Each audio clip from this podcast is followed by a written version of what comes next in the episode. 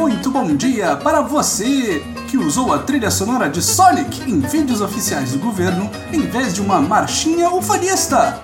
Muito boa tarde para você que se autodeclarou presidente da Venezuela e veio visitar o Brasil convenientemente na semana do carnaval.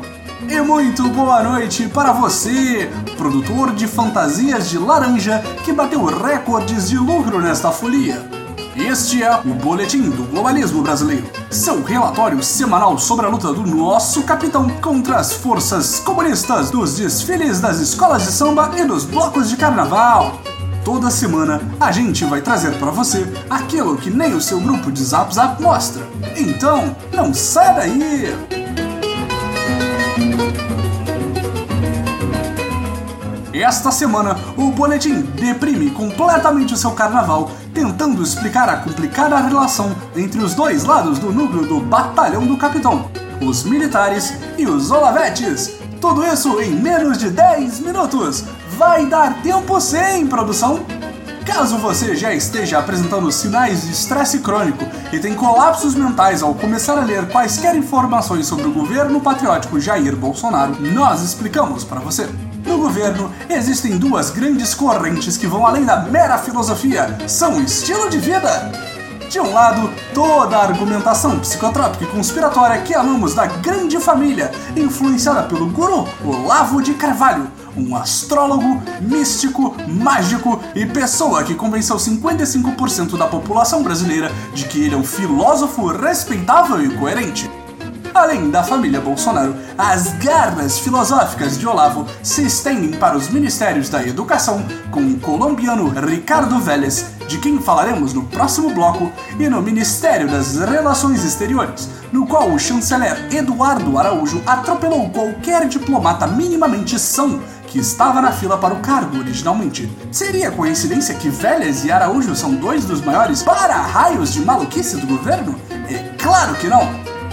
Entre os principais alvos do olavismo estão os esquerdistas, o assombroso globalismo que nós denunciamos neste programa semanalmente, o PT, o PSOL, o PSL, o PSDB, os militares, os civis e basicamente todos que não adquiriram ainda o curso de filosofia do guru. Os olavetes são um lado que promove o que os jovens nas redes sociais chamam de lacração do governo. Do outro lado, temos os tradicionais, conservadores e nem um pouco perigosos militares. Aquele grupo que nunca se meteu em questões políticas no Brasil e sempre agiu apenas quando o povo clamava nas ruas pela sua ação.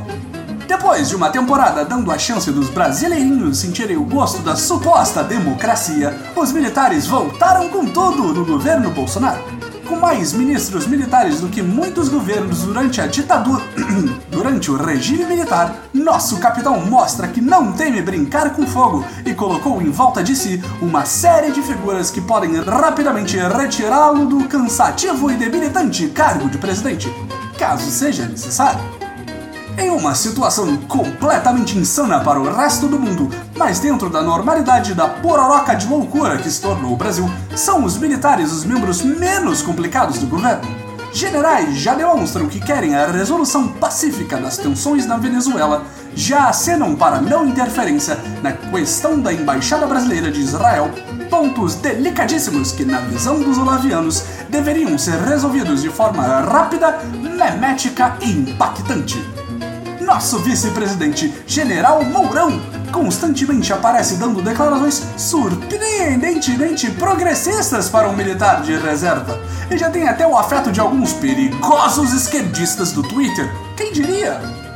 É quase como se os militares quisessem passar uma sensação de racionalidade em meio a um governo no qual civis se apresentam constantemente como figuras retrógradas, ignorantes, corruptas e incompetentes, para, no caso das ditas características se refletirem intensamente no presidente eleito, a opinião pública não ser necessariamente contra um pulso firme e moderador de generais assumindo o poder de forma não violenta, revertendo toda nossa política em décadas com um novo regime militar, sem a discordância vocal e constante da população, imprensa e grupos internacionais.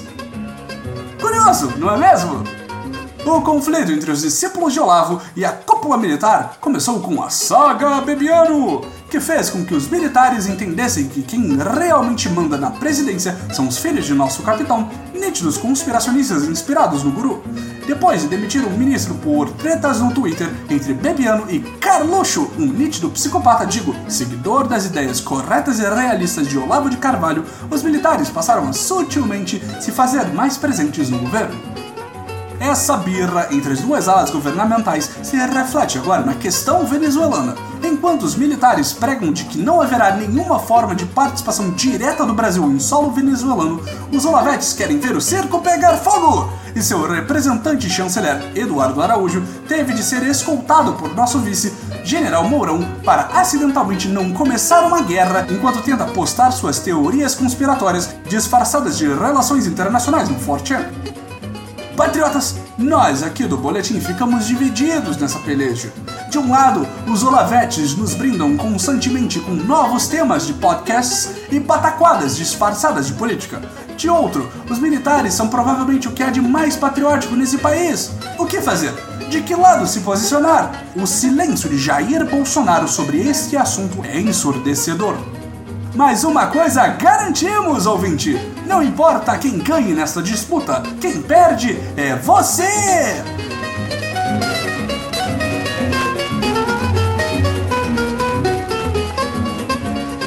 Nesta semana de folia, aproveitamos que você só terá por volta de 7 minutos de sobriedade para retornar ao quadro Notícias Falsas, no qual desmentimos todas as calúnias perpetuadas pela esquerda foliã sobre a nova era.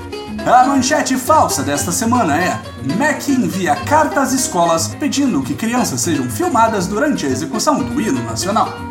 Enquanto você ouviu o boletim da semana anterior, nosso prezado ministro da Educação, importado da Colômbia, usava sua segunda-feira para enviar um comunicado para todas as escolas do país, sugerindo amistosamente que depois de lido tal comunicado fosse tocado o hino nacional brasileiro e que as crianças em sua escola fossem filmadas durante a execução desse belo ato patriótico. Tudo isso sobre a benção do slogan de nossa campanha presidencial: Brasil acima de tudo, Deus acima de todos, que encerrava a carta.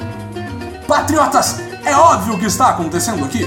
Nunca que um ministro da Educação iria, em um simples comunicado de um parágrafo, violar tantos princípios constitucionais. Em uma só tacada, nosso ministro teria violado o Estatuto da Criança e do Adolescente ao propor a gravação de crianças sem a expressa autorização dos responsáveis, a Constituição Federal ao atrelar a promoção da campanha de nosso capitão e, além de tudo, o Escola Sem Partido, aquele projeto completamente coerente e não surgido de um delírio febril de quem passou muito tempo lendo boatos na internet. Não, patriotas, o que realmente se sucedeu era que este era um comunicado para as escolas colombianas. Em uma tentativa de realizar uma aliança cultural entre as nações de sua vida, Ricardo Vélez se confundiu com o português e acabou disparando uma carta policriminosa totalmente sem querer. Todos sabemos como é fácil confundir termos em espanhol e em português, esses idiomas tão parecidos, mas ao mesmo tempo tão distintos. Essa confusão mental de nosso ministro importado não é rara, dado o fato de que, no começo do mês de fevereiro, durante uma entrevista para a globalista Veja, Vélez acabou tropeçando no idioma novamente e chamou os brasileiros de ladrões e canibais durante viagens. Um clássico caso de confusão das línguas latinas.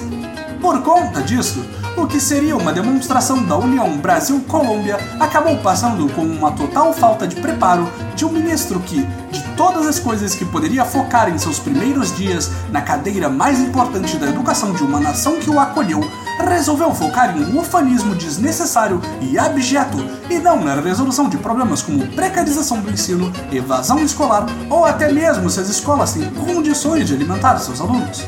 Agora você sabe a verdade, patriota!